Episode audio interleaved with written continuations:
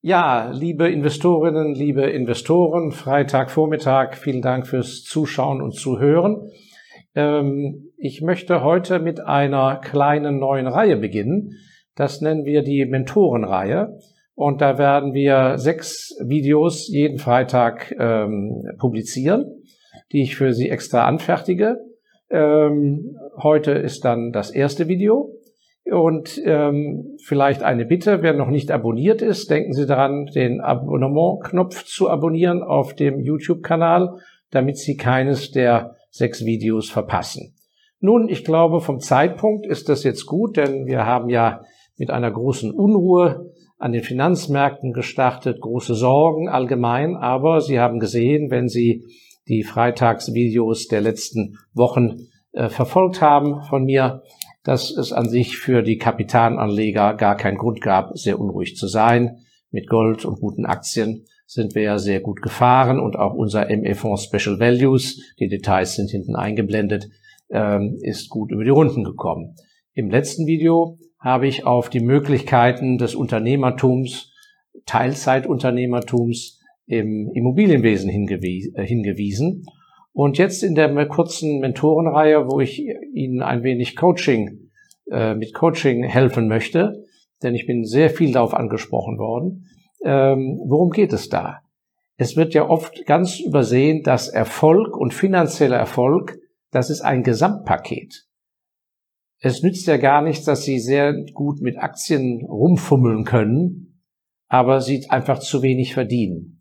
Und mein Coaching zieht jetzt darauf ab, ob sie überhaupt wirklich ihr Potenzial voll ausschöpfen. Und ich möchte Ihnen ein paar kleine Hinweise in diesen sechs Videos geben, wie Sie im Leben vielleicht mehr rausholen können aus den Stärken, die Sie besitzen. Denn vielleicht sind Sie sich der Stärken ja auch gar nicht bewusst. Gut, heute im Video Nummer eins. Ich nenne das, sind Sie überhaupt auf dem richtigen Arbeitsacker? Beziehungsweise für junge Leute, bewegen Sie sich bitte auf den richtigen Arbeitsacker. Was meine ich damit? Zwei Punkte. Das eine ist Ihr Standort im Zusammenhang mit Ihrem Beruf und das zweite ist Ihr berufliches Umfeld in sich. Nun, beim Standort ist es ganz einfach. Sie müssen eben sehr konsequent drüber nachdenken. Wenn Sie der Top-Scheidungsanwalt in Deutschland werden wollen, sind Sie vielleicht in Oldenburg nicht richtig angesiedelt, denn dort ist die Scheidungsquote am tiefsten. Und wenn Sie ein Top, eine top äh, Praxis aufmachen wollen, sind Sie vielleicht in Zürich besser beraten, das zu tun, als in Kloppenburg.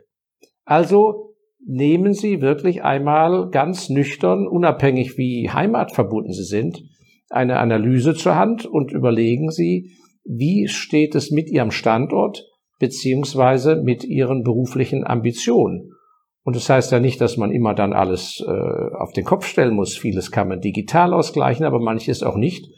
Aber das Thema müssen Sie einmal für sich abgehakt haben, denn ansonsten sind Sie ja ein Leben lang ein Träumer und Fantast und wundern sich, warum Sie nicht mehr Umsatz machen. Also, das zum Standort. Der zweite interessante Punkt ist das berufliche Umfeld. Weil, wissen Sie, Viele von Ihnen sind ja irgendwie in einem Beruf gestartet, weil eine Anzeige ausgeschrieben war oder weil jemand gesagt hat, ach, da komm doch zu uns rüber und so weiter. Meistens sind das Zufälle. Und ähm, das ist auch nicht schlimm. Aber man muss dann doch sehen, bin ich da auf dem richtigen Arbeitsacker, bin ich auf dem richtigen Schiff. Denn ansonsten, und ich erlebe es immer wieder, mühen sie sich ab, ja, rackern sich ab und wundern sich irgendwie, warum sie nicht so richtig den großen Erfolg haben. Und da gehen wir jetzt einmal mal idealtypisch die verschiedenen Tätigkeiten durch. Erstens der Selbstständige. Der Selbstständige, das Wort sagt es ja und der Begriff ist Ihnen ja bekannt, der ist selbst und ständig bei der Arbeit. Da ist entscheidend, dass Sie eine enorme Freiheitsliebe besitzen, dass Sie angstfrei auf ein festes Monatseinkommen verzichten können und dass Sie das Tun in Ihr Metier selber das tun, das müssen sie sehr lieben. Also nicht das Abdelegieren, sondern das selber tun. Und dadurch sind natürlich die Möglichkeiten für Sie sehr groß, weil Sie haben einen enormen Freiheitsgrad. Sie können das gestalten, wie Sie wollen. Abhängig sind Sie von wem? Nur von Ihren Kunden und von Ihren Lieferanten. Was ist die Limitation? Die Limitation sind Sie selber. Das heißt, Sie können nicht als klassischer, der klassische Selbstständige kann nicht davon träumen, ein Milliardenimperium zu dirigieren, weil am Ende des Tages hängt und steht alles von ihm ab. Er kann Helfer, Zuhelfer, Zuarbeiter haben, aber am Ende des Tages ist ihm das eigene Tun in seiner eigenen Freiheit wichtiger als die Größe. Und insofern äh, ist da eine Limitation und darüber muss man sich im Klaren sein. Also Sie sehen, was ich meine. Jede Tätigkeitsform hat eine idealtypische Konstellation und wenn man die trifft, dann ist man ideal und wahrscheinlich sehr viel besser als viele andere. Gut, gehen wir zum zweiten Punkt, was oft verwechselt wird mit dem Selbstständigen, der Unternehmer. Nun, der Unternehmer ist vollkommen ein guter Unternehmer, monofokussiert auf sein Metier und auf seine Firma. Und der klassische Unternehmer liebt nicht das eigene selber tun, das haptische mit dem Material und so weiter, sondern der gute Unternehmer hat ein Händchen, Mitarbeiter für sich und für seine Firma zu gewinnen und ein Gespür zu entwickeln, wo werden die eingesetzt und wie führt man die und motiviert die und kontrolliert die. Und der klassische Unternehmer sehnt sich nach Größe, nach Wachstum und die Vorstellung, dass der Umsatz 20 mal so groß sein wird eines Tages und dass er, was weiß ich, verantwortlich wird für 500, für 1000, für 2000 Mitarbeiter, das macht ihm gar keine Angst. Das heißt, der Unternehmer muss Freude haben am Tragen von Verantwortung und dem Abdelegieren von äh, Befugnissen. Das ist was völlig anderes als der Selbstständige. Und das wird leider von den vielen Selbstständigen häufig verwechselt. Die wissen gar nicht, ob sie Unternehmer sind oder Selbstständige. Nicht wahr? Das heißt, entscheidend nochmal, nicht als Last empfinden, was das Geschäft mit sich bringt. Und noch ein kleiner Tipp am Rande für die Unternehmer. Überlegen sich ganz früh, wohin die Reise gehen soll. Wollen Sie sozusagen margenstark in einer Nische sein, also sagen wir 20 Prozent Umsatzrendite nach Steuern erzielen auf zwei Millionen Umsatz, dann gehen Sie mit 400.000 Euro nach Hause. Da können Sie, wenn Sie das 20 Jahre lang durchhaben, werden Sie eine sehr reiche Person. Ein anderer will aber Fahnenmasten vor der Haustüre haben. Ja, der will viele, noch mehr Mitarbeiter haben. Der will ein paar Etagen, der will sein Namensschild groß oben haben hat aber vielleicht nur eine Marge von zwei Prozent. Bei 20 Millionen Umsatz mit zwei Prozent Marge kommt es finanziell aufs Gleiche raus. Also auch hier überlegen sich früh, wohin geht die Marschrichtung, weil sonst binden sie sich falsches Geschäft an die Backe. Beziehungsweise jetzt in diesem Jahr 2020 ist das ideal. Alles steht Kopf, vieles verändert sich. Überlegen Sie mal, ob die Struktur, die Sie bisher betreiben, ob die die richtige ist. Nun, die andere Tätigkeitsform, die dritte nach selbstständigem Unternehmen, ist natürlich der Beamte. Der Beamte hat idealerweise eine sozusagen Rundumversorgung, vor allem eine hervorragende Altersversorgung. Er muss sich keine Sorgen machen, im Rahmen des gesellschaftlichen Systems ist er der beste Versorgteste. Also hängt alles davon ab, wie sich das gesellschaftliche System verändert. Aber innerhalb des Systems ist er best versorgt. Dafür muss er aber Freiheit, Mobilität aufgeben in gewissem Rahmen und ist zum absoluten, zur Fügsamkeit und zum Gehorsam verdonnert. Manchen Menschen liegt es, manche nicht. Man muss sich darüber sehr im Klaren sein. Und der Ausbruch aus diesem System, das ist sicher nicht ganz so einfach. Und es ist gar nicht verwerflich, wenn jemand sagt, ich liebe das Risiko nicht, ich brauche das andere, aber dann auch ganz konsequent. Nun, dann haben wir die Unternehmensberater, generell Berater im weitesten Sinne. Wer ist als Berater richtig aufgehoben? Da kann man auch sehr, sehr viel verdienen. Sie müssen beseelt sein von dem Wunsch, Wissen weiterzugeben.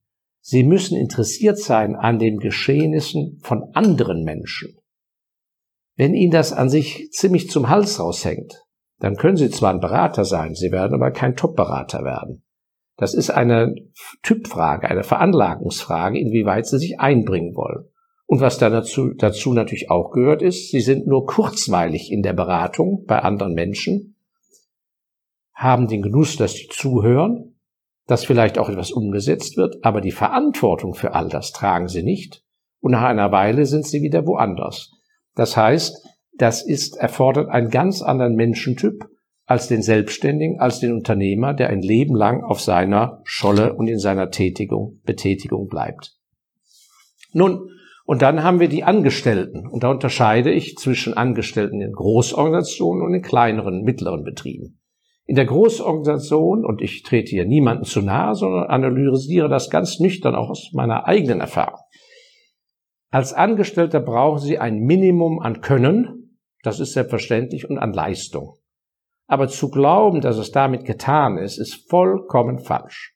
In der Großorganisation, egal ob es sich um einen Industriekonzern handelt oder die UNO, die Weltbank etc. etc., kommt es darauf an, bei einer, wie gesagt, Mindest, Mindestleistung ist entscheidend für ihr Vorankommen und für ihr Verdienst die politische Wendigkeit.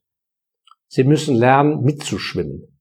Moralische Skrupel und gewisse ethische Barrieren, die haben sie besser nicht. Das wird sonst nichts. Es kommt darauf an, in die richtige Seilschaft sich zu begeben und mit der Seilschaft den Berg hochzugehen. Das erfordert ein gewisses Talent und eine gewisse Veranlagung und überprüfen Sie mal, ob Sie die haben, sonst brauchen Sie sich nicht zu wundern, weshalb Sie in Ihrem Konzern nicht weiterkommen. Und der Angestellte in kleineren Betrieben, in mittleren Betrieben, also dort, wo ein Eigentümer, darauf kommt es mir an, wo ein Eigentümer noch tatsächlich präsent ist, auch da ist natürlich die Leistung erforderlich. Aber das A und O ist ihre Fähigkeit, absolut loyal sich für die Interessen dieses Eigentümers einzubringen.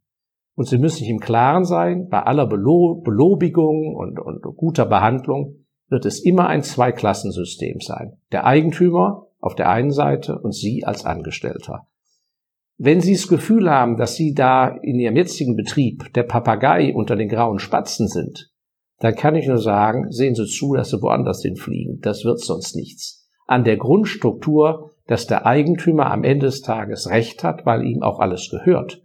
Und Sie nur, was die Engländer sagen, a hired hand sind, ein angestellter Cowboy. Wenn Sie das nicht gut vertragen können, dann werden Sie auf, Dauer nicht reüssieren. Nun, und zum Abschluss gibt es natürlich auch Menschen, denen so leistungsmäßig nichts Rechtes gelingen will, die auch keine Abschlüsse hinbekommen. Auch dann brauchen sie nicht zu verzagen. Dann ist an sich das ideale Umfeld für sie, das berufliche, eine Karriere in einer politischen Partei. Denn dort kommt es nicht auf Qualifikationen an, sondern sie müssen wortgewandt sein, sie müssen dickes Fell haben, sie müssen gerne auftreten und gerne Macht lieben. Und insofern ist das sehr gut, dass es diese Parteienlandschaft gibt, denn das ist ein Sammelbecken für Menschen, die sich auf anderen Gebieten schwer tun würden. Das heißt, wenn Sie zu denen gehören, gehen Sie doch nicht in ein Umfeld, wo Sie mit Top-Abschlussleuten in der, sozusagen in Wettbewerb treten, sondern gehen Sie lieber in dieses Feld. Und mein guter indischer Freund aus London sagt mir immer von seinem Vater aus Bombay, der hat ihm immer gepredigt, listen, my son, The best business is politics. Und wie gesagt, auch aus einer politischen Karriere kann man ein interessantes Geschäft machen. Nun, das war Video Nummer eins, Mentorenvideo für Sie.